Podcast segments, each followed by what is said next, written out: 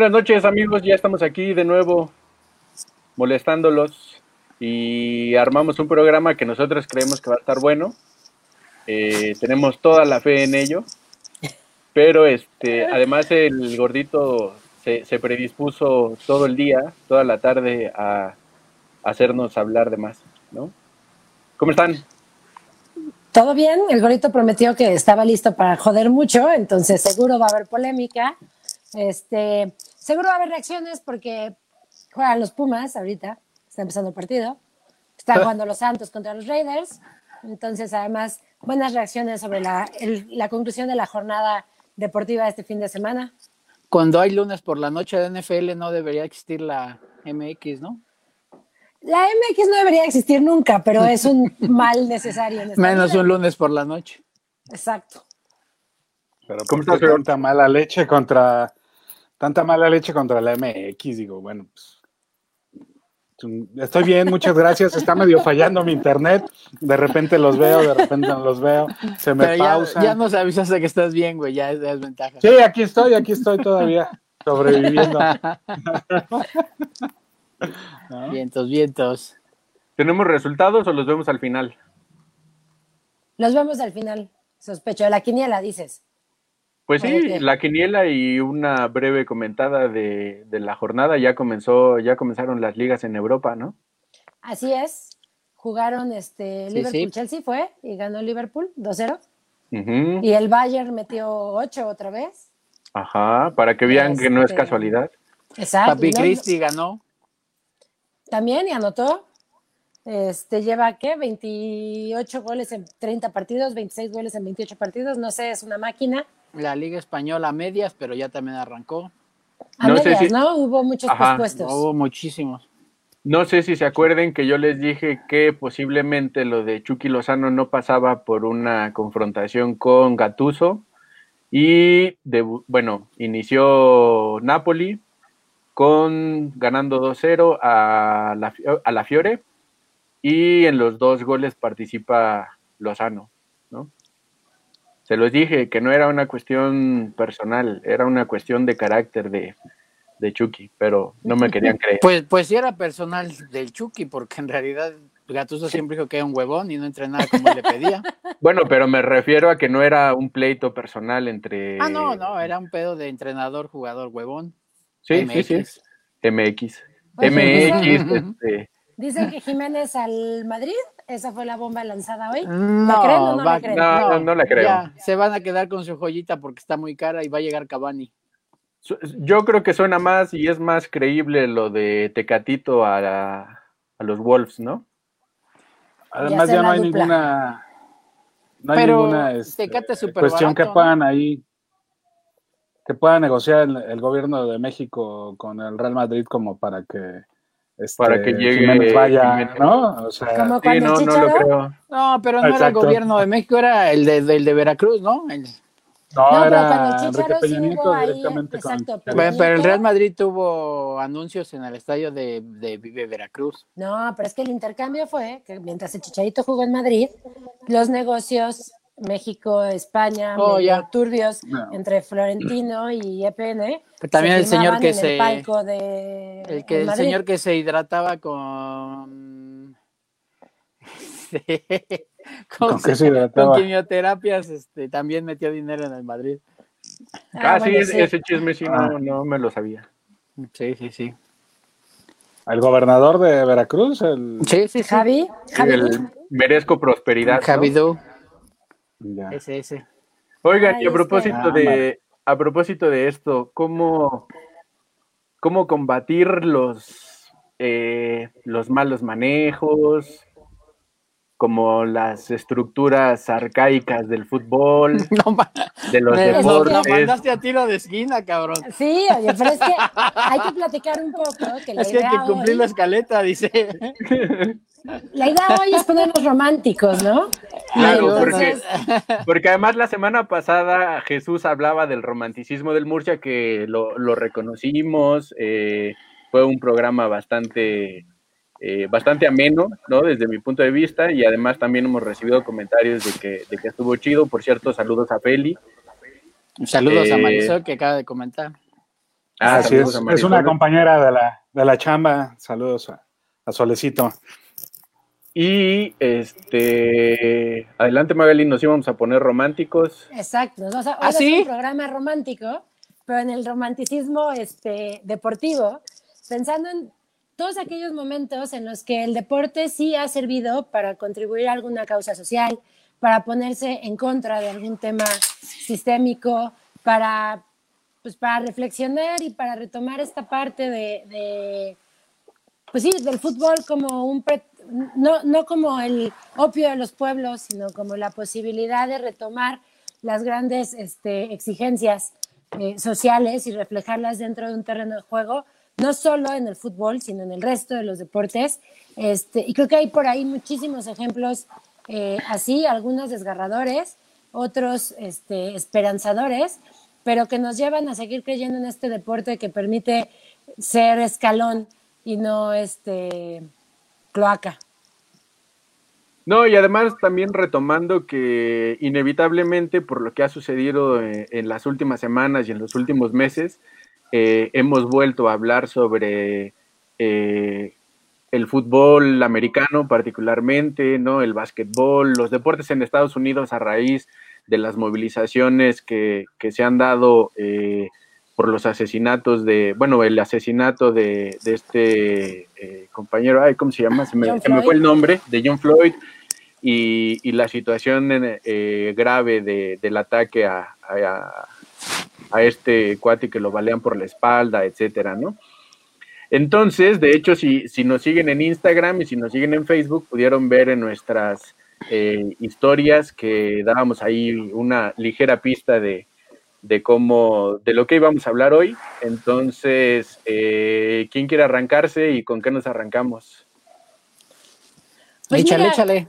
Yo, yo estuve hoy dándole una vuelta ahí como a, la historia, porque yo siempre he tenido como este romanticismo de pensar que los equipos a los que sigo tienen como alguna razón de ser. Súper triste porque resulta ser que cada vez hay menos romanticismo alrededor de mis equipos y cada vez más creo que voy a empezar a hacer este, Galeano dice en, el fútbol azul y sombra, este, un mendigo del fútbol rogando una buena jugada en los terrenos. Pero estuve retomando un libro que publicó la Fundación Benedetti cuando en Uruguay estaban trabajando por el no a la amnistía. Y eh, es una anécdota de, que está en este libro, en el que habla justo del deporte, ¿no? Y entonces hablan de un equipo de fútbol. Por acá está, miren, el señor productor es súper eficiente las palabras que llegaron, que además este, tuvimos el honor de estar en la presentación al lado de Beatriz Stolovich, que fue quien lo, quien lo comentó. Y la, la narración es una narración que escribe, el libro son varias eh, narraciones alrededor de lo que es la dictadura eh, y del posterior. Y el libro, eh, este en específico, es de Beethoven Javier, que fue un músico jugador de fútbol y director técnico, y que habla justo de eh, un equipo de fútbol que gana la liga y que al momento de ganar la liga deciden dar la vuelta olímpica en lugar de la derecha hacia la izquierda. Un poco poniendo sobre el terreno de juego la realidad uruguaya de desaparecidos y de, este, y pues de represión de la dictadura. Y justo, digamos, lo último que dice, ¿no? Es eh, después justo de, del último gol que les permite eh, ganar el título, y entonces deciden todos por la izquierda y entonces así arrancan y así dan la vuelta y al final eh, de la tribuna ¿no? y de los vestuarios cuando llegan el profe ya no estaba y un compañero suyo ya tampoco estaba en el juego este, como parte de, de, la dictadura uruguaya, ¿no? Y entonces dándole la vuelta por ahí al tema del fútbol y de los movimientos sociales fue que yo empecé a darle vueltas a, a este programa hoy. Pues este, mira, ah, bueno, no, adelante, adelante, Jesús. No, lo que les quería preguntar es, o más bien algo que yo más o menos asimilo, es que parte de la profesionalización del deporte es eso, ¿no? También dejar un poquito de lado el, tristemente el romanticismo, porque es lo que te lleva como a ser fan de algún, de algún deporte o a ser fan de algún equipo. Pero este mundo se convirtió en broncas de lana y demás, ¿no? Entonces creo que es muy difícil llevarlos de la mano. Entonces, si hay que tomar un, un, camino, creo que se está yendo hacia el rollo de generar más ingresos, aunque se lleven entre los pies al rollo del romanticismo, ¿no? Y los colores y el amor a la camiseta y cosas así. Pero fíjate que... ¿En qué nos fijamos, güey? Fíjate que... No, eh, fíjate que... Eh, justamente a mí me, me, digo hace hace rato lo o bueno por la mañana Jorge y yo lo comentábamos. Que eh, alguien, perdón pero que alguien revise al producer porque le acaban de anotar a su equipo. A ver si sigue vivo. Fue muy discreto. La mentada de madre fue bastante este, silenciosa Ok, va, por si alguien está interesado van ganando los Raiders los nuevos Raiders 24 a 17 a los Santos bueno, entonces Jorge y yo comentábamos en la mañana sobre eh, la, particularmente sobre el tema de la, de, del Corinthians y de la democracia corintiana, ¿no? Y incluso si alguien se interesa más sobre esta cuestión, hay un documental ahí que se llama Democracia en Blanco y Negro. Eh, estaba en Netflix, creo que ya no está. Eh, lo conseguimos ver en, en YouTube. Eh, es un documental brasileño que habla justamente sobre el Corinthians y particularmente sobre este periodo de la democracia corintiana que fue eh, más o menos entre el 80 y el 82, ¿no? Y eh, a mí lo que me llama la atención, porque después de ver este documental, pues empecé yo a, a buscar más cosas y se nos fue. Y se nos fue. Y, fue a buscar la ya, regresó, ya, regresó, ya, regresó. Sí, las encontró en chinga, ¿eh? Todo es un complot. Güey, sí, es el pinche programa que más fallas ha tenido, no mames. y, el, y la cuestión que además resulta interesante es que durante este, o sea, el Corinthians era un equipo ya importante, pero durante este periodo la afición de Corinthians creció eh, no solamente en Sao Paulo, sino en el conjunto del, territorio brasileño, ¿no? ¿Por qué crece? Porque, bueno, primero, eh, en 1980 llega un eh, nuevo director deportivo, un nuevo presidente del equipo, que curiosamente era un sociólogo que reunió a los jugadores y dijo, ¿saben qué? Eh, hemos pasado por buenos momentos en el club, hemos pasado por malos momentos, eh, nos ha manejado gente que dice saber de fútbol. Eh, yo, no, yo no sé nada de fútbol, ¿no? Yo soy sociólogo, pero quiero aprender con ustedes y que entre todos podamos construir una nueva manera de dirigir el fútbol, de hacer fútbol, ¿no? El equipo estaba integrado por, en ese momento, la figura más importante del fútbol brasileño, ¿no? Este, Sócrates, y algunos otros elementos también importantes durante el periodo, ¿no? Por este Vladimir, que es fundador y, bueno, en, el en ese periodo fue presidente de, del sindicato de atletas profesionales y eh, deciden, bueno, en esa primera reunión, que en apariencia iba a ser una reunión de 15 minutos, se prolonga por alrededor de cinco horas y empiezan a discutir sobre lo que veían bien y lo que veían mal de cómo se manejaba el equipo, sobre la opinión que, se le pedía a los jugadores, eh, al cuerpo técnico, al, staff, ¿no? Y entonces eh, toman una primera decisión y la primera decisión es cómo va a funcionar el equipo. Y esa primera decisión es que cada uno de los integrantes del equipo, pero cada uno de los masajistas, de los futileros, de la gente que lavaba los uniformes, bueno, del personal eh, que trabajaba en el club, de la mesa directiva, etcétera, iban a discutir cómo manejar al equipo y cada uno iba a tener un voto y las decisiones que se iban a tomar o que iban a proceder eh, iban a ser las decisiones de eh, la mayoría, ¿no? Entonces, cuando comienza esta experiencia, se hablaba y decían que, que pues que estaban locos, ¿no? Porque el Corinthians estaba siendo manejado por, por gente que no sabía nada de fútbol, eh, por gente que era completamente ajena al negocio, pero resulta sobre todo importante porque durante este periodo eh, todavía existía la dictadura militar en, en Brasil y eh, comienzan a manejar esto y empiezan a hablar de que eh, en el Corinthians las cosas, las decisiones se tomaban eh, de manera democrática, ¿no?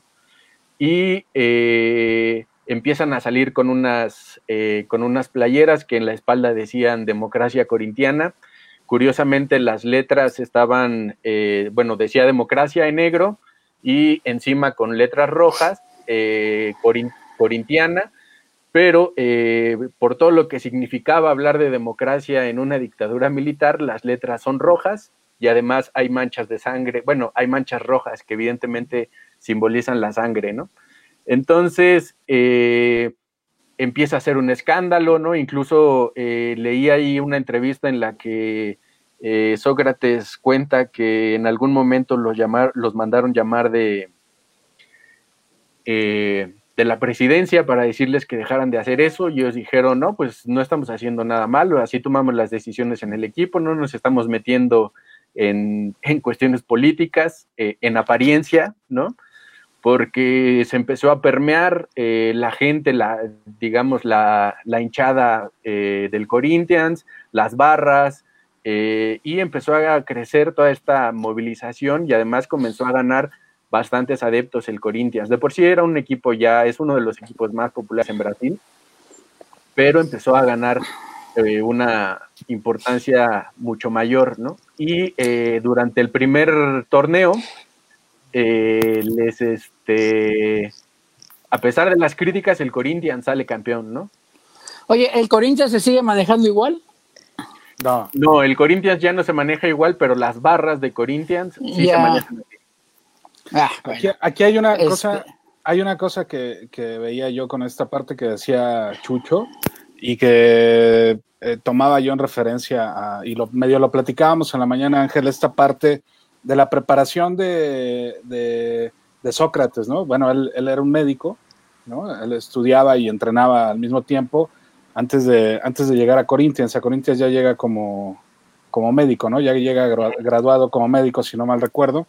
Y este, y lo que decía Chucho, esta parte de repente de cómo eh, el fútbol va eh, llevando, y el deporte en general va llevando todo hacia la cuestión económica y va involucrando más a, sus actores en actividades y en situaciones que los alejan más al, del estudio de cuestiones críticas, ¿no? Hay por ahí todavía muchos jugadores o algunos que, sí se preocupan por, causas sociales, ¿no?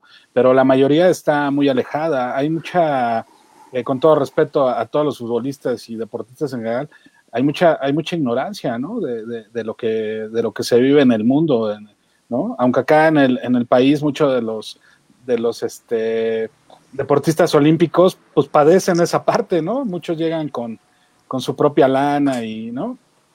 Y situaciones así, pero al final creo que sí es este, algo dije que Magali se quedó uh, en frío. No, no, es que estamos, estamos en las reacciones y entonces los Oye, este, siguen ceros, Magali, no te preocupes. Oye, el, Corinthians fue el equipo que en, la, en las finales de la Libertadores de no recuerdo qué año, recientemente, puso en, en su número las fotos de, de varios de sus aficionados o no fue el Corinthians? ¿O no tienen el dato? Ah, ese dato sí no lo tengo. Pero sí saben de qué les hablo. Nos ponemos a investigarlo. Yo voy a hacer una pausita para saludar Ruth García desde Coapa, a Tom desde Melaque y a Lynn desde Campeche. Creo que te suena, Angelito. Este, saludos a todos ellos. Y mira, aquí está Grecia Chavira, que es este fan de la garnacha y, y es fan del fan y fan mío. Grecia, un saludote. Este, y además de los saludos, que por ahí tengo un saludo de alguien que, a alguien que no nos ve en vivo, pero que nos ve siempre, que es este ex compañero de, la primaria, el buen Carlos Balanzario, un saludo también. Este, y retomar un poco lo que dices, Jorge, yo creo que el tema justo es que de repente en este separar las realidades, los futbolistas, por ejemplo, creo que hay muchos que siguen haciendo muchísimo trabajo por, pues por sus países de origen, sobre todo los latinos que llegan a Europa y que empiezan a hacer como mucho, pero se desvirtúa en un tema, digo, Cristiano y Messi, los dos son muy sonados, tienen maravillosas este, asociaciones que se dedican a evadir impuestos y, es, y entonces hacen mucho bien evadiendo impuestos, ¿no? Pero de repente por ahí está Samuel Eto'o, o están varios de los jugadores. Mucho, mucho jugador, mucho jugador africano sí, sí Que ellos sí hacen un trabajo brutal, súper comprometido que ellos sí no es una estrategia de evasión fiscal, que además son asociaciones que no tienen un peso de publicidad y que nadie se entera. Tú debes tener el dato. Había un jugador del Barcelona que se quedaba casi con el 10% de su sueldo y lo demás lo mandaba. Ahorita me acuerdo el nombre porque incluso el patrocinio de los zapatos también se iba para allá y, todo. Exacto. Este, este, cuate de Liverpool, ¿cómo se llama? Eh, Mané. También. También, ¿no? De hecho, ahorita que hablas. Hay, hay varios que, que hacen como todo este trabajo, pero en general sea este. Como que en, general son esfuerzos pequeñitos, muy concentrados en jugadores que sí vienen de un origen mucho más. Eh, sí, y dirigidos a sus comunidades, no más que a un bien general.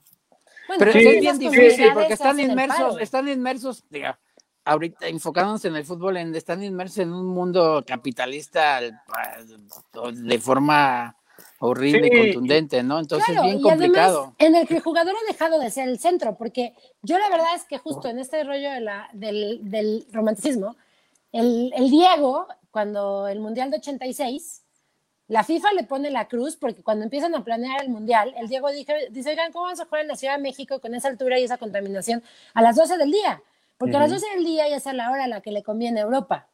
Y entonces el Diego es el, que plantea tiene que haber un sindicato de jugadores. No es posible que seamos los que damos el espectáculo, los importantes en medio del show, y seamos a los únicos a los que no se nos consulta nada, y los que además nos vamos a, hacer, o sea, se va a sacrificar el espectáculo con tal de que en Europa nos ven en un buen horario. Y se sigue haciendo así, todos los, eventos deportivos embarcan. Claro, pero además la FIFA le puso la cruz entonces al Diego, ¿no? y entonces digo, además fue muy polémico y lo que quieras, pero claro que había una campaña en contra de Maradona por estar diciendo estas cosas. Y además no se ayudaba mucho este cabrón. No, no, no, nunca se ayudó. Pero el tema es que no solo es lo que ellos puedan hacer en sus comunidades o, fuera de las canchas, sino es incluso lo que se hace dentro, que justo Brasil acaba de poner la nota y acaba de anunciar que va a igualar salarios a todas sus elecciones. Súper nota hablando de la realidad brasileña, este, en un mundo en el que justo los, no, digamos, Estados Unidos, que, que ya lo habíamos platicado, en donde, bueno, la selección varonil gana mucho más que la femenil en cuanto a soccer hablamos, cuando la femenil ha sido campeona del mundo cinco veces, son el, referente obligado. son la este, potencia en el caso de las mujeres, ¿no?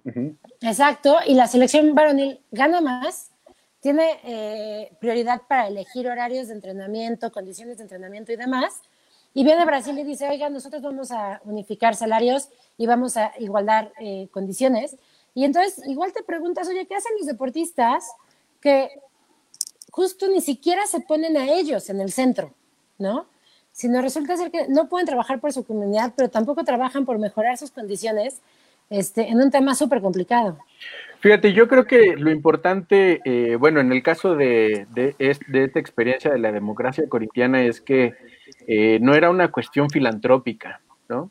No era una cuestión como, como las que estábamos comentando, ¿no? Incluso, digo, tan valioso puede ser la cuestión de Mané, que también entrega una parte importante de su salario a, la comunidad de la que es originario, sino que en el caso de la democracia corintiana planteaban, puede sonar muy exagerado, pero en realidad era una revolución dentro del fútbol desde el sentido de que aquellos que, producen el espectáculo, aquellos que son los que eh, generan, digamos, el, el producto, eh, eran quienes estaban tomando las decisiones, ¿no? Y de conjunto, pues, a final de cuentas, también el personal administrativo, la gente que, que, colaboraba con ellos, participaba de la toma de decisiones.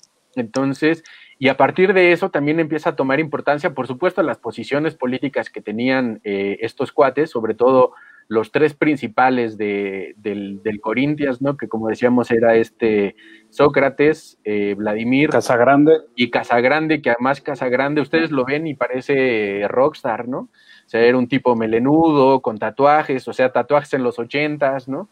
Eh, existe la historia y el mito de que eh, después del primer campeonato lo detienen por posesión ilegal de marihuana, ¿no? Eh, o sea, era el, el ícono de la rebeldía juvenil, ¿no? Casagrande. Eh, pero además empiezan a asumir estas posiciones, eh, pues a final de cuentas políticas, ¿no? Es el hecho de salir con una, con una bandera diciendo ganando o perdiendo, pero siempre con democracia. Y cuando comienza a haber esta agitación sobre llamar, la necesidad de llamar a elecciones, eh, pues sí, democráticas, en el caso de Brasil, para terminar con la dictadura, eh, pues asumen esta posición, ¿no? Incluso eh, se mandan a hacer otra playera en la que dice eh, todos a votar, bueno, no decía todos a votar, decía vote del 15 de julio o algo así, ¿no? Eh, y asumen una, una posición, ¿no? hay un respaldo del Corinthians, incluso participan en los mítines a favor de este pues de, este referéndum por llamar a las, a las elecciones directas, ¿no? Entonces, sí, sí hay eh, una diferencia, no era solamente buscar como el bienestar de los eh, de la comunidad, ¿no? O de los, eh, digamos, trabajadores del balón, porque a final de cuentas, en, Brasil existe sindicato de, de futbolistas, ¿no?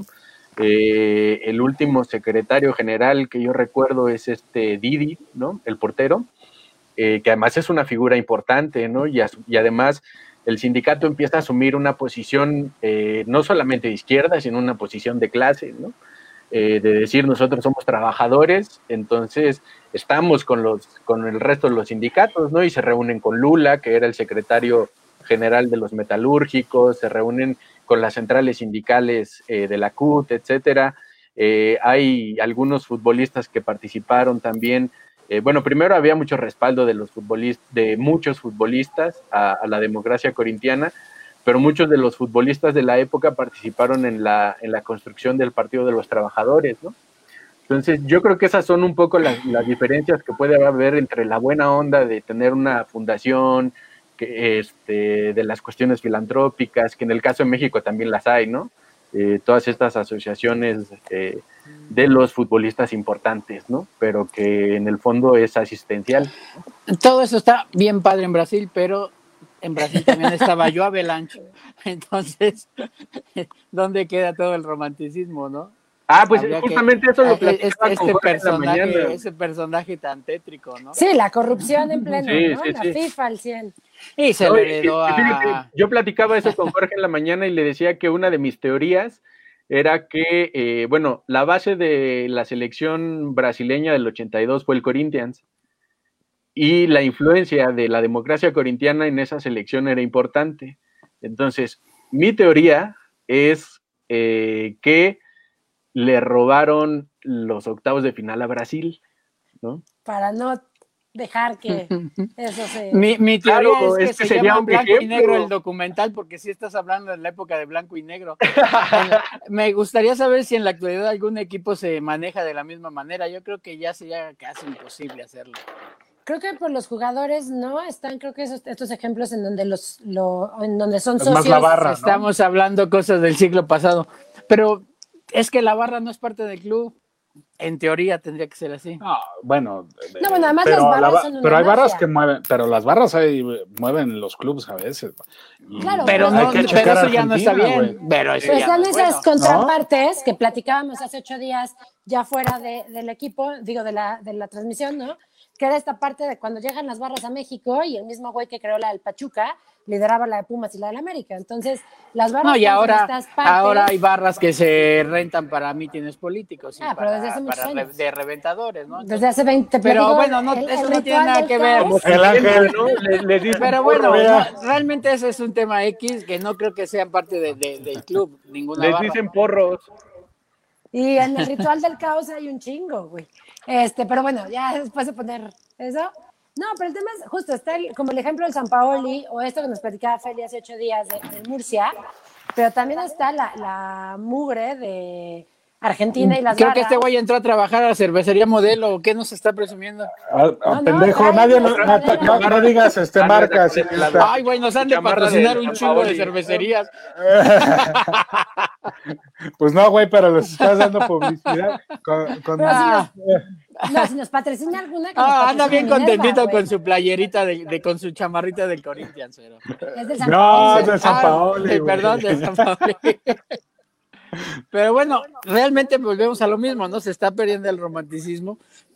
En parte de la institución deportiva creo que ya es nulo. queda un poco pues en los fans, en el, rollo. Sí, claro, claro. Aún quedan fans a la antigua, ¿no? Que, que son los que siguen en ese rollo. Hubo multas en la NFL. Ah, sí, 100 mil dolaritos, 100 mil dolaritos por no ponerse el cubrebocas. Y ya cayeron varios. Madre. Le hubieran hecho así a, a Cristi, ¿no? Pues sí. Ándale. Sí, ya varios, varios entrenadores en jefe ya van a pasar a depositar su chequecito. Era en serio la medida, no era sugerencia. Hace rato Un que ejemplo de cómo se mueve esa liga, ¿no? Hace rato, hace, rato que hablaba Ángel de, de, lo del Corinthians. También cuando estaba yo viendo el, documental me daba cuenta de una cosa. Eh, el tiempo que tenían ellos, ¿no? Hace rato lo decía, pues a, a, este Sócrates pues les dio chance hasta de estudiar una carrera de medicina, ¿no? Pero era que no estudiaban y todo. ¿Ves las escenas? Y los güeyes andan este, con la chelita, echando el cigarrito, llegando Pues ahora es lo mismo, ¿eh? Tienen un mundo de tiempo libre y se hacen bien. Pero, pero yo creo que la exigencia de lo que hoy todos, todos dicen que es un, es un fútbol más rápido, que es un fútbol de atletas. más atlético. Este, sí, pero siguen teniendo sesiones de entrenamiento. Pero, con algunos, pues hay, según el equipo, ¿no? Pero hay entrenamientos de cuatro horas en la mañana y cuatro horas en la tarde. Digo, o sea. No, ya casi no entrenan así. ¿Entrenan mañana o tarde? No, en Alemania sí hay quien entrena en doble sesión, pero no toda la temporada. No, es o sea, la doble sesión generalmente es en pretemporada. Es que además no puedes, porque son torneos que tienen partidos dos veces por semana. ¿Cómo le haces? Se la viven recuperando jugadores. Este tipo de situaciones, por ejemplo, los mismos jugadores no, no la, no la eh, para eso sí se reúnen y dicen, no, no mames, o sea, no vas a estar aquí todo el día, ¿no? Chambeando. Ah, claro, claro. ¿No? y para hacer fiestas en la MX, no, no, no, no mames, claro, por supuesto. Hasta en pandemia, ¿no? Si hay que te platique la chofis. Ay, Antuna. Yo ayer empecé a ver este The Last Dance, ya sé que voy muy tarde, pero me sorprendió Michael Jordan diciendo cuál era la realidad de los Chicago Bulls antes de que él llegara, o bueno, cuando él llegó, ¿no? Igual, cocaína y fiestas, o sea, y, lo mismo, ¿no? Y, al final justo tiene que ver con que, es que yo creo que al final el, romanticismo se pierde en el deporte porque se pierde en el resto de los A mí lo que me sorprendió de ese documental es lo mal que trataron a Scottie Pippen siendo el segundo mejor jugador de la historia.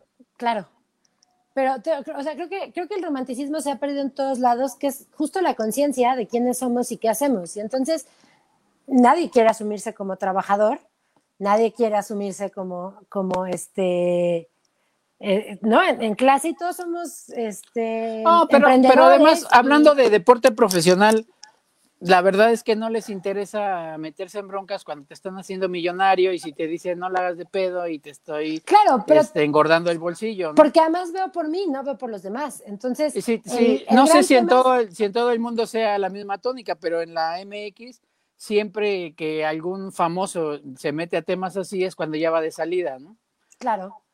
Claro, claro. Y, apoya a los que van entrando, pero los que están en el candelero. Bueno, hay, hay, jugadores en México los que les costó la carrera, ¿no? Este, Carlos, Albert. Y, es el único. no, también estaba Rafa Puente y era el, era el portero de la selección mexicana, güey. pero Rafa Puente siguió jugando y se retiró jugando, ¿no? No, los dos se retiraron muy jóvenes. El único que sí. retiraron después del Mundial del 70. Carlos Albert sí, sí, sí, lo, lo, de plano lo. Que yo te voy a decir que Rafa Puente en las entrevistas que lo he visto ahora, de estas entrevistas que hacen todos los medios, ah, este, él dice que fue por una, por su lesión de rodilla. Traía muchas broncas, sí. no, y yo te voy a decir una cosa, güey, pues ahora estando su hijo. Eh, Pero además se retiró porque le, ofrecían, le ofrecían dirigir al Atlante, entonces también ahí estuvo el rollo. Que el Atlante lo dirige con alguien más, ¿no? En conjunto. Con la Volpe. Con la Volpe. con la Volpe, para que De, hecho, la experiencia cuentan que fue primero, llamó a, la Volpe para la experiencia de Los Ángeles de, Puebla. De Puebla, ¿no? Ajá. Y después de ahí se van a, se van al Atlante. Atlante. Y ahorita que estamos, eh, eh, esta situación que, que, metió Chucho, había un eh, amigo que nos escribía ahí en Facebook y que decía que pudiéramos hablar de la Liga del Balompié Mexicano, que yo estaba leyendo y pues no está tan alejada de lo que es la MX, ¿eh? Sí, rollos de lana, se están saliendo equipos, creo que hoy no hay día para que puedan este eh, ¿cómo se llama? Eh, salir a la luz, ¿no? Ya este, Se supone que va a haber un torneo de como de pretemporada, pero son cuatro equipos en la zona centro y tres equipos hacia Veracruz.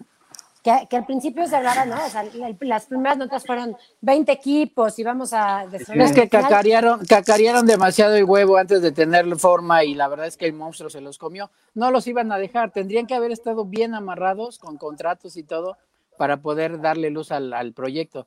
Y el monstruo jamás los iba a dejar, o sea, no, no había manera. Y si, no, y si tenían todo en el aire, pues se les cayó. Nada más es cosa de matar patrocinios y no hay nada. Exacto. Entonces parece que hay, o sea, como un mini torneito con los equipos del centro, que son cuatro, cuatro equipos, y luego el otro mini torneito en la zona hacia Veracruz, que son tres equipos, que de ahí se, o sea, está planteado como un poco este, para dar a conocer la liga y demás, y de ahí se sabrá si... si... pero ya va a ser como ir al palillo a ver la, la bola deportiva, ¿no? Sí. Sí, ya se les, se les cayó y al final, pues sí, es que es soñar. No era fácil, no era fácil, no era fácil pelear contra, y además ni siquiera estoy seguro de que tuviera un fondo real. A lo mejor y fue nada más cacarear y en un rollo de, mover patrocinios y, mover y desempolvar un poquito más la MX, ¿no? Porque los líderes de ahí. A, final de cuentas era intentarle pelear eh, a un aparato fuerte, tan fuerte como la Federación Mexicana de Fútbol, ¿no? Eh, y que es fuerte no solamente por la historia, digamos, de qué significa que les gusta 80 años siendo la federación oficial de, de México, sino por esta relación con los patrocinios, incluso digo, hay que decirlo, la relación con los gobiernos, ¿no? La semana pasada platicábamos de Fidel Curi, ¿no? Eh, pero hay otros, hay otros gobiernos estatales que tienen relación con los equipos. Sobre todo, sobre todo el, rollo, de estar metiendo dinero público al, al deporte privado, ¿no? Que no, eso sí no está nada chido. Lo platicamos, ¿no? y se supone que en sus estatutos está prohibido y se hacen pendejos. Sí, o sea, Pumas dicen que es el representativo de la universidad, pero en realidad les privatizaron el ni siquiera, ni siquiera les pertenece. Pero ni siquiera se privatizó, güey. O sea, justo en este ser de equipos con, este, con algún tipo de mística, se suponía que el objetivo de Pumas era tener un patronato, porque la idea era que si había ganancias se destinaban a la universidad y si había pérdidas el patronato las absorbía. Y entonces la idea era que Pumas fuera un... Pero terminó todo al revés. Es que el tema, justo, o sea, Pumas tenía que ser un ingreso para la universidad y en realidad ahora lo que pasa es que, obvio, ni absorben las pérdidas, pero además Creo que Pumas por el uso de CU paga, no sé, 30 mil pesos por partido, Era lo que iba. No, güey, creo que ni siquiera les paga, el estadio. Y la universidad se tiene que encargar de pintarlo y pagar la luz, pagar el agua y demás. Tienen más pérdidas. Ni siquiera es tú que, o sea, deberían, por ejemplo, de negociar, no sé, uniformes. Güey, Nike, ¿me quieres patrocinar? Me patrocinas a mí y a todos los representativos. Pero no les pertenece el equipo. No, pero tampoco no se puede, porque ese, ese era un estatuto dentro de las diferentes ligas, ¿no? Digo, ahora Por eso yo creo que hoy Pumas tiene que perder contra León. Sueña, podrías. Pero es, o sea, tengo que justo el Barcelona, yo le iba al Barcelona porque era el único equipo. Ah, ya no, le vas. Güey, no, mames la primicia, güey. No, no, no, tenemos primicia. Sí le no, pero la razón no me toquen, no me toquen ese pinche vals porque ando bien nervioso. No sé. La razón para ser culé es que el Barcelona era el único equipo. Pero se supone que ya les dije que no tiene nada que ver con la realidad de los equipos. ¿Cuál? Eso que nos vas a contar, cuéntanos. El franquismo, qué triste. No, ya, no tiene nada que ver con la... Entras al Camp Nou, entras al, al, museo del Camp Nou y el Barcelona vive orgulloso de ser catalán y entonces justo en este último les mandé, que estuvo no sé como si leyeron el artículo que les mandé que era toda una puesta en escena como para justificar su mediocridad, ¿no? no sé si lo leyeron, pero se los mandé. Sí, sí, sí. Creo que lo escribiste tú, no, Yo, le hubiera, yo le hubiera pegado más duro, güey. No, y además. que, Magali termine de contar. Es que, no me termino de recuperar lo triste que es que mi Atlético tenga origen militar. Ya sé, está, está culerísimo. Pero justo, uno no le va al Madrid porque se supone que el Madrid era el equipo de, de Franco y además el de la monarquía. Y entonces uno, ¿no? De Guacala, esas cosas. Y entonces te, entras al, al Bueno, eso sí, siendo el equipo del rey. Ese sí, sí, pero se suponía que también era de Franco y que los otros dos eran contra, ¿no? Y que además en Barcelona el equipo que era pro era el español de Barcelona, los Periquitos. Y entonces por eso tampoco le vas a los Periquitos. Y, te digo, en este último movimiento republicano súper fuerte, este, en el que Puigdemont acabó fuera de Barcelona y que sí hubo como todo un, este, pues represión y finalmente decisiones desde Madrid muy polémicas, el Barcelona le preguntan en algún momento, ¿no? Porque parte de la presión fue que la liga dijera que si Cataluña se separaba se iba al Barcelona y salió Francia y salió Inglaterra. Que acá los recibían. Y el Barcelona decía, nosotros somos republicanos y claro que si se va a Cataluña nos vamos nosotros. Y luego, este, resulta ser que en el histórico el Barcelona más, más ganador ha sido el Barcelona alrededor de Franco, que los terrenos del Camp Nou fueron otorgados o fueron adquiridos gracias a una revalorización que hizo Franco en el que les costaron tres varos y en el que además Franco los salvó de desaparecer. les, canceló deudas. una deuda, exacto, les canceló deudas. Y entonces, toda esa magia que hay alrededor de los equipos. Pero yo ya te, yo ya, te había dicho y me mandaste a la fregada cuando te dije que el español de Barcelona era más catalán que el Barcelona. Que incluso se quejaban de por qué el Barcelona usaba la bandera catalana en su uniforme. Pero es que justo no se habían ganado, que no se habían ganado el derecho a usarla. El mito, o no, o sea, finalmente la, propaganda. la historia, la historia es que, por ejemplo, el único lugar en donde se hablaba catalán durante la dictadura, porque a Franco algo de lo que le dio fue que había que dejar eh, que el español era el único idioma que se hablaba en España. Y entonces. el castellano. Sí, el castellano. Y entonces en, eh, en el Camp Nou se hablaba catalán. ¡Ay! casi le meten gol al Puma. Qué buena parada. La verdad es que ese pinche refuerzo está cabrón. Sí. Es casi todo el equipo, güey. Es, es todo el equipo. Pero entonces podríamos decir que el Vallecas es incluso más antisistémico que, que el Barça. Yo creo que el español. Porque además el, español. Eh, eh, no, bueno, la semana pasada Feli nos platicaba un poco del Vallecas, pero eh, bueno, del Rayo Vallecano, pero Vallecas es un barrio a las afueras de Madrid, que es uno de los barrios que durante la, la guerra civil, eh, bueno, era un barrio industrial y durante la guerra civil eh, fue uno de los bastiones importantes de la resistencia en España, ¿no? bueno, particularmente en Madrid, ¿no? ¿Cuál es el equipo que, juega con puros españoles? El Atlético de Bilbao, pero no son españoles, son con puros vascos. Ah, ok. no, no son vascos, son euskarras. Bueno. Ah, ok. Muy bien. Oigan, voy a retomar por acá varios comentarios que nos han ido poniendo y que no hemos leído. Eh, por un lado, Ruth García, que justo nos dice el tema de eh, que Franco salvó al Barcelona y que además es el único equipo que le dio, al que le dio triple condecoración, una insignia y dos medallas para que se me siga revolviendo el estómago. Pero les quitó a Di Stefano. Sí, Eso y, además, y, y, por ahí también está todo el tema ese del Madrid y, la, y el fichaje. Aunque creo que lo de Di Stefano vino más por la corona y el rollo de la federación. ¿eh? Es que era un desmadre porque llegó con doble contrato. Entonces sí fue un cotorreo. Sí, Los dos tenían contrato y la federación dijo, no. La, la verdad es que la, la postura de la federación fue una locura, porque dijo que juegue un torneo con uno y el siguiente torneo con el otro, y el Barcelona dijo, va, pero vio el torneo con Madrid que dio y dijo, no, ya, que se lo quede, no sé. Y la verdad es que era una joya. Oye, y por ahí también eh, Carlos les puso, bueno, antes Carlos les puso el enlace de, de este texto sobre este, la cuestión de la, de la guerra civil y la maldición rojiblanca. Sí, sí.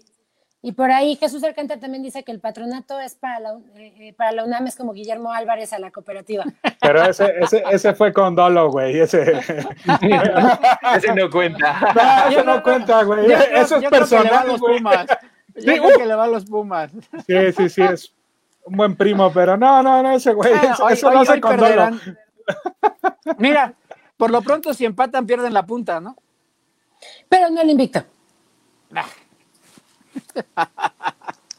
Agarrado con pinzas, pero bueno.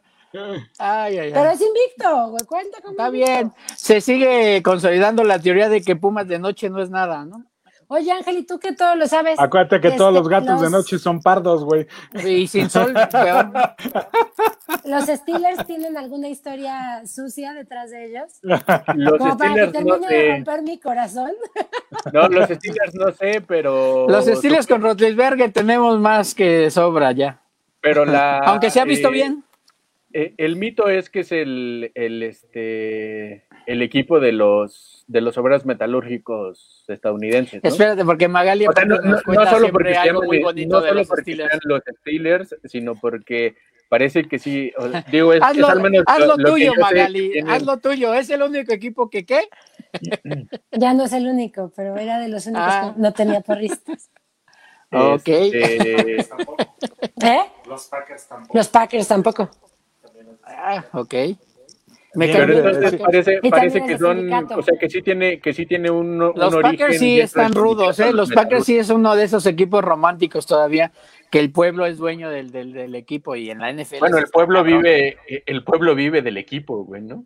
Pero además si quisiéramos... Es- lo Pero único en, que hay. pero, en, pero en su origen el equipo vivió gracias al pueblo porque estaban en bancarrota. Pero además si quieres ir a un partido de los Packers te tienes que esperar. no hay manera, pues es difícil. años. Pues que están vendidos por los socios. Sí. Oigan, Sí, y, y- romántico. y- y volviendo, pero dándole un giro, porque casi siempre hablamos de fútbol, este, digo, es Ahí inevitable. ¿no? están las semifinales de la NBA muy, muy buenas, ¿eh? Están muy buenas. Se puede dar la final soñada Es- de, de, de antaño, ¿no? Lakers-Boston. Y Ángel ¿Qué se ibas a decir, Ángel, güey? Porque No sé, se, se que me te trabó. güey, y este cabrón no te deja hablar, ya, ya no supe. Oye, se, se aventó medio libro el cabrón No, y todavía quiere seguir hablando. risa. Pero ya en iba a blanco y cambiar de negro, tema, güey. Estamos en- en- ya, ya cambiamos de En siglo, Technicolor, güey. mamón. Me habla de jugadores que jugaban en blanco y negro y en cámara lenta. cabrón. ¿Hasta dónde? No, ¿Hasta de hecho, dónde ir tuvo que irse atrás, para el porque- romanticismo? porque- es lo porque que la idea- ya está out. La, la idea de, de hablar de esto salió por la cuestión, como, como decíamos al principio, de eh, las movilizaciones eh, Ay, ay, por ay. eh, los derechos de, de- de los, de los negros, ¿no? Alguien va a llorar. eh, y, y ya, y ya, ya habíamos, ya habíamos comentado esto de, de las Olimpiadas del 68, ¿no? Eh, pero ¿qué, qué, qué más hay detrás de, de la lucha pues, por los derechos en los Estados Unidos, en los distintos equipos deportivos? Llevamos, disculpa Pregunto. que te, interru- te interrumpa otra vez, pero llevamos, No, ya había, ya había llevamos, preguntado, llevamos güey. mucho tiempo queriendo hacer un programa de reacciones. Ahorita nos vamos a aventar una en vivo, güey. Cállate, Le acaban güey, ya de marcar un penal en contra no, No, a los. Pumas. Sí, no mames. lo estoy viendo en vivo. Sí. No, creo que no, me está súper pon la cámara ahí en... No, no, Pon no la cámara en la por pantalla. derechos, Por- pero, pero ya lo va, ahorita lo, Ya, ya lo vi. No. pero bueno, super, super tala en una de esas para. Claro, ya, ya para Pero bueno, querían su Ya programa de reacciones, ¿no? Esperemos que llore Magali. Cállate, ¿por qué quieres Este, que yo llore? creo que sería un buen momento como para hablar de la salida de Suárez al Atlético de Madrid, ¿no? ya para seguir molestándola. Quiten eso porque nos van a bajar el video por derechos, pero no tiene caso. La cara de Magali va a ser lo divertido. Solo hay que poner el gol y No ya. mames, pero además sacaron a Tala, no está Tala. Fue tarjeta roja. ¿Alguien me puede Es que sí, creo que fue, creo que fue el fue que, roja, según fue yo, él hizo el penal. No sé si lo expulsaron. Sí, él fue el penal, pero es que acaban de cambiar de portero. Ya no, o sea, se está yendo Tala y está Sí, un Julio sí, sí, G, sí. Bueno, pero ya no es el pollo. Fue expulsión. Me mota, saludos. Ya no es el pollo. No, ya sé que no es el pollo, pero. Bueno, aquí igual. Magali va a llorar, Jorge va a celebrar y va a sentir más frío en la cima. por eso me traje mi chamarrita, güey, mira. Creo que es momento pero- de quitarte esa chingadera sí, y ponerte la de Cruz Azul. güey. Puta, Roja entonces ya-. Oye, güey, los Pumas ya se van a venir para abajo, tres, cuatro partidos. Para... No, sin portero. Por lo menos este, güey. Y el que viene, no van a ganar, güey. No, hay equipo, hay equipo. ¿Quién lo va a tirar? Que dejen tirar al Chapito que ya anunció su retiro, ¿no? Lo va a tirar. ¿Ya anunció su retiro? Un güey al que no conozco. En la semana, güey, hoy es lunes. ¿No va Mena? ¿No va a tirar la Mena? No tengo ni puta idea porque ya no conozco a nadie. Yo ya no sé ni quién chingas juega en la Liga MX desde que abandoné el Cruz Azul. Es Mena el que le va al Cruz, el que, el que le va al Cruz Azul. Y sí, güey, le va al Cruz Azul. Sí, lo va a tirar Mena. uno de los jugadores desperdiciadísimos en Cruz Azul. Hasta el camotero de fondo. Al productor, yo no había hablado del Cruz Azul hasta que Chucho me dijo que íbamos a estar en la ciudad. Yo, ni sabía, güey.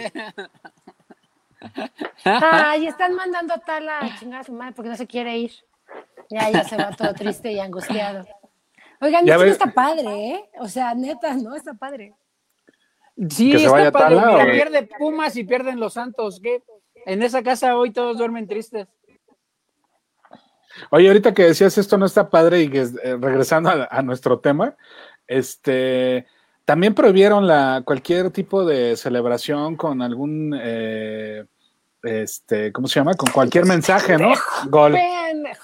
¿Casi lo saca? Casi, casi. Con no, traigo, un retraso de como 10 minutos.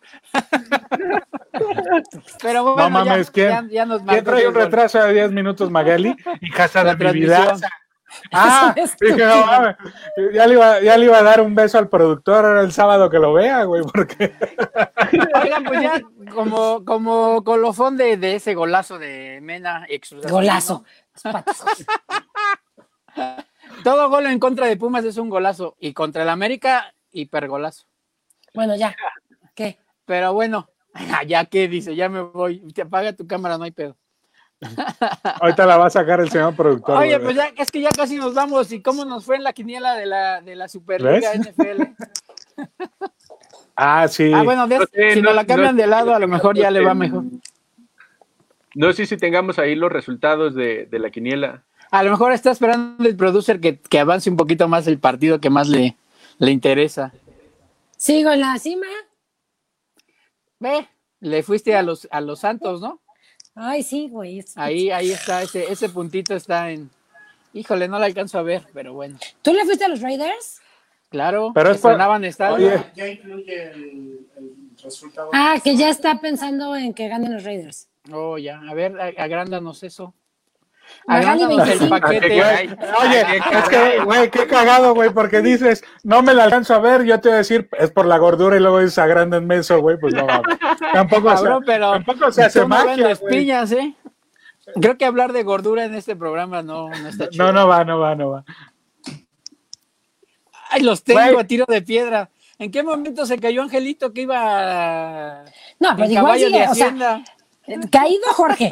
Los otros, los otros No, no, no mames, pero es que no, me han robado, me, fallaron los chips, güey. Ah, pero ese todos lo perdimos, no mames, todos le fuimos a los jefes. Pues por eso, güey. O sea, si hubieras. Ese es un punto perdido. No, no, me acuerdo qué otros dos. Eh, qué buen juego ese, ¿eh? La verdad es que llevan, ya. Chiefs contra bastantes partidos jugando y nos perdimos ese juego no quiero ah, decir por culpa de quién, pero ese partido ya me, estaba. Ya me acordé que otro, por romanticismo, le fui a los vikingos. Y. Eh, estás, soltero, ¿verdad? El de los vaqueros, iba contra los vaqueros. Oigan, Claudia Alcántar también manda saludos. Saludos, Clau. Bueno, yo les decía que, que el jefes cargadores han sido unos partidazos. Los dos cores están muy perros ese partido lo pudimos ver en vivo en México y no quiero decir por culpa de quién se nos apestó gacho. ¿Cuál, güey? El, cargadores contra jefes. Fue cuando, suspendieron el partido en el Azteca. Y entonces valió, pero era un partidazo y se jugó en Los Ángeles y fue un juegazo, un juegazo. Llevan, la verdad es que y los dos corebacks están súper jóvenes, entonces la verdad es que están muy bien. Oye, Angelito, ¿no quieres mostrar tu playera y mandar un saludo? ¿eh? Vamos a enseñar nuestra playerita, que además es ad hoc a, lo que estuvimos platicando hoy. Ay. Más fácil, ¿no? Sí, no mames, güey. ¿Qué es eso? ¿Es calcetín con rombos, man? Ajá. Es calcetín con rombos, man, y dice, todo niño tiene derecho a quemarlo todo. Pero yo le decía a Magali que hay que explicarle a los niños la frase, porque no de esas llega un día a su casa y ya incendiaron el, departamento, ¿no? Sí, sí. No vaya a ser. Ah, y muchas gracias, Angelito, por los regalos. no, no, no, ¿de qué? Habría que darle de Ferida al, al, impresor. sí, pero... ¿Cómo se llama esta chica, la que las hace?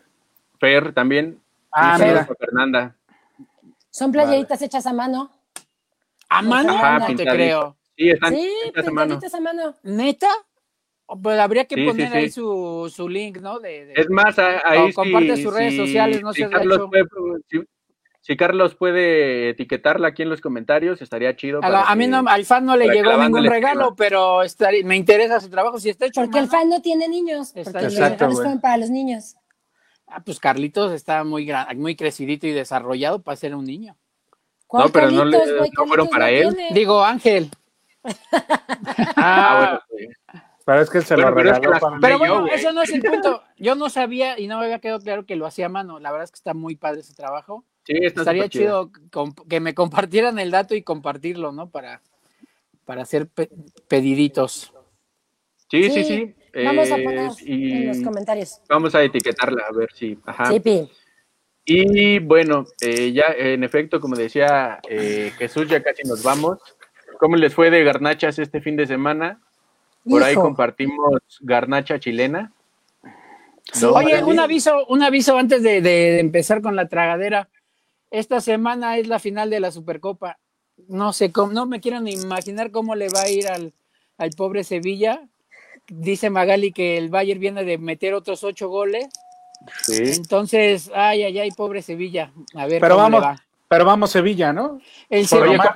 No, no. el Sevilla es combatiente. El Sevilla es combatiente, pero no, no tiene. No, es que el Bayern es, el Bayern. Creo que el Bayern va a ir a divertirse y a ver, a ver cuántos le puede meter. Oye, pero pues ojalá y Sevilla también. Creo que hablábamos de esto en algún momento con lo de Sevilla, ¿no? Este creo que Ángel daba ahí por ahí eh, algún dato de, esta situación de que los jugadores no tenían que salir a presionarse y disfrutarlo y jugar y, ir más allá. Algo, algo decías, creo que el técnico de Sevilla lo, lo planteaba, sí, bueno, pero bueno. La verdad es que este, no te presiones. Tendrían que salir a divertirse, güey, porque los pues van a deshacer.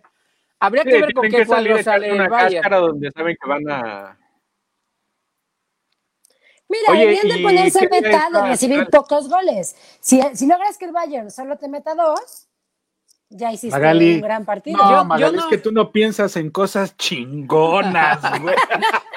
yo no aseguraría que el Bayern llegara con su cuadro titular. ¿eh? Entonces, en una de esas es un partido parejón. Pero Magali es lo tuyo. Cuando hay un cuadro alemán en la cancha, ¿qué pasa? Ay, va este cabrón.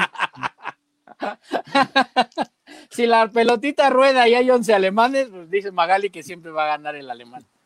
Y creo que esta vez sí se va a llevar. Así no, yo creo que yo creo que por respeto sí debería llevar su, equipo titular, más allá de muchas situaciones, porque al final es una, una, copa internacional. Si, la va a ganar con la banca, yo creo que no le falta respeto a la copa.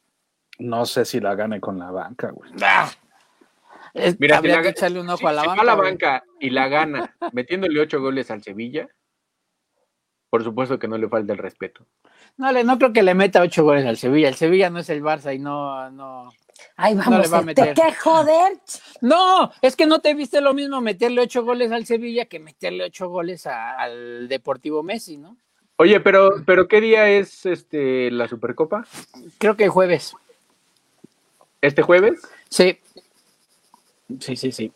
Bueno, pues hay que estar, hay que revisarlo que, confirmarlo en las redes, pero casi estoy seguro que es esta semana y que es el jueves. Lo confirmamos en, este, redes con horario y todo. Sí, sí, sí. Y de garnacha, sí, compartimos unas buenísimas empanadas chilenas. Fue, Chile también celebra este, independencia, el 18 y entonces Connie y Cristian hicieron empanaditas y nos invitaron. Y lo festejamos además con unos tragos coquetes que se llaman terremoto, que es una cosa ahí con helado de piña, que descubrí que Es una cosa chilena. Qué pinche ironía, ¿no? Qué ironía. Exacto. Un terremoto chileno, güey. Qué pinche humor, cabrón. Exacto. Y, y además nos festejamos el 19 de septiembre. A toda madre. un día. Entonces fue muy ad hoc, ¿no? Pero entonces es, eh, es un vino que ellos allá se llama pipeño, pero que aquí lo hicimos con vino blanco normal y espumoso. Helado de piña, pero México no es helado de piña, y granadina una cosa muy divertida. Este, y las, y las empanaditas chilenas buenasas. Oye, pero helado de Y ahorita piña un chingo de heladeros mentándonos la madre, ¿no? Nieve de piña. Pero sí hay nieve de piña aquí en Obvio. Más bien la, la, heladería cerca de su casa creo que no la maneja. No, pregunté como en cuatro michoacanas, en, ahí va el cuatro michoacanas en Frodi. Busqué. Oye, pero no digas, no mames, no digas comerciales. no, Se nos va a caer el patrocinio de, de, de, helados Danesa 33. Ahorita que estamos con el pelo de blanco y negro, ¿no? No mames, y, y de los John John, pendejo. Para seguir en blanco y negro, güey. Bueno, y, también compartimos por ahí eh, unos tacos que están acá en, en, la colonia Guerrero, que son unos tacos fitness, y les voy a decir por qué son fitness. Se llaman los tacos. Y son unos que están ocupando un local que es, bueno, en realidad es un gimnasio, pero con esta cuestión de la pandemia tuvieron que cerrar y para poderle pagar a la banda y para pues sobrevivir pues, decidieron poner unos tacos en la entrada de, del gimnasio. Se llaman tacos fortachón, ¿no? No, se llaman, son los mamados. Ah, los mamados. Yo decía que es fortachón. Tacos los mamados. Y sí estaba mamado el güey del taquero, ¿eh? Sí, y además están súper mamados los tacos. El, el, mamado, que es el taco, e, es como, es como una torta cubana, o sea, lleva de todo pero en taco. Eh, es un taco como así. Como redondo, ¿no? No, como, como de este tamaño la tortilla y ah, más o menos así, o sea. Confirmadísimo, confirmadísimo. Supercopa y jueves a la una de la tarde. Si nos podemos chingar un taquito de esos viendo el partido, va a estar genial. Estaría bueno, sí, sí, sí. Y entonces, cáiganle, están, están muy buenos. A ver si un día, si después del asado que tenemos pendiente, eh, le caemos a echarnos el fin de semana unos tacos aquí en Los Mamados. Yo espero que después del asado si pueda seguir existiendo la garnacha y no la hagamos desde algún lugar recóndito y, y con Desde Asgard, ¿no? El asado va a ser respetando todas las normas de sana distancia. Bueno, pero, oye, ya, hay que programar el asado para hacer ese, ese esa reacción de que, que, exige el gordito, porque además o sea, se la pasa diciendo que queremos Oye, se viene, se vienen varios, se vienen varios. Y él es el único que quiere videoreaccionar. Se vienen varios clásicos, ¿no? Se viene el Pumas Cruz Azul y se viene el Pumas América o Pumas o Cruz no, Cruz Azul América. Cruz Azul América. Después de la super polémica por el clásico nacional. Qué partido tan clásico horrible. de compas. Mierda de juego que fue. Horrible. Este, hoy la verdad es que me aventé a Geo González y a Francisco Javier González. Bueno, pero a ver, Angelito, esa es, nuestra Liga MX. Bueno, Liga de ustedes, porque yo no le voy a ninguno. Pero sí pudiste haber portado hoy la playerita de tu equipo, ¿no? ¿Qué, qué más da? Liga chiquita, pero pues los, los quieres, ¿no? Pues sí, pero fue un partido horrible. Y la verdad es que hoy te ahorraste el comentario de que tu equipo ganó el superclásico. Magali no le interesa oír de clásico porque cree que nos silenció, pero bueno. No, porque para Magali el clásico es América Pumas. Es que los Raiders volvieron a anotar y ya van 30-17. Se acabó. Los tengo a tiro de piedra. Por eso me pero... no porque los haya silenciado, ni por ninguna otra razón. Pero bueno, yo decía que, que disfrutara Angelito el triunfo de su equipo, ¿no? No, la verdad es que lo disfruté, ¿eh? lo vi el partido y me no, pareció. pues deberías disfrutarlo. ¿no? O deja de irle a ese pinche equipo ya y deja de hacerle a la mamada. O sea, sí es cierto que el gol de Giovanni fue un golazo, pero de ahí en fuera los otros, los otros 90 minutos del partido fueron horribles, ¿no? Este güey nos sigue hablando en blanco y negro.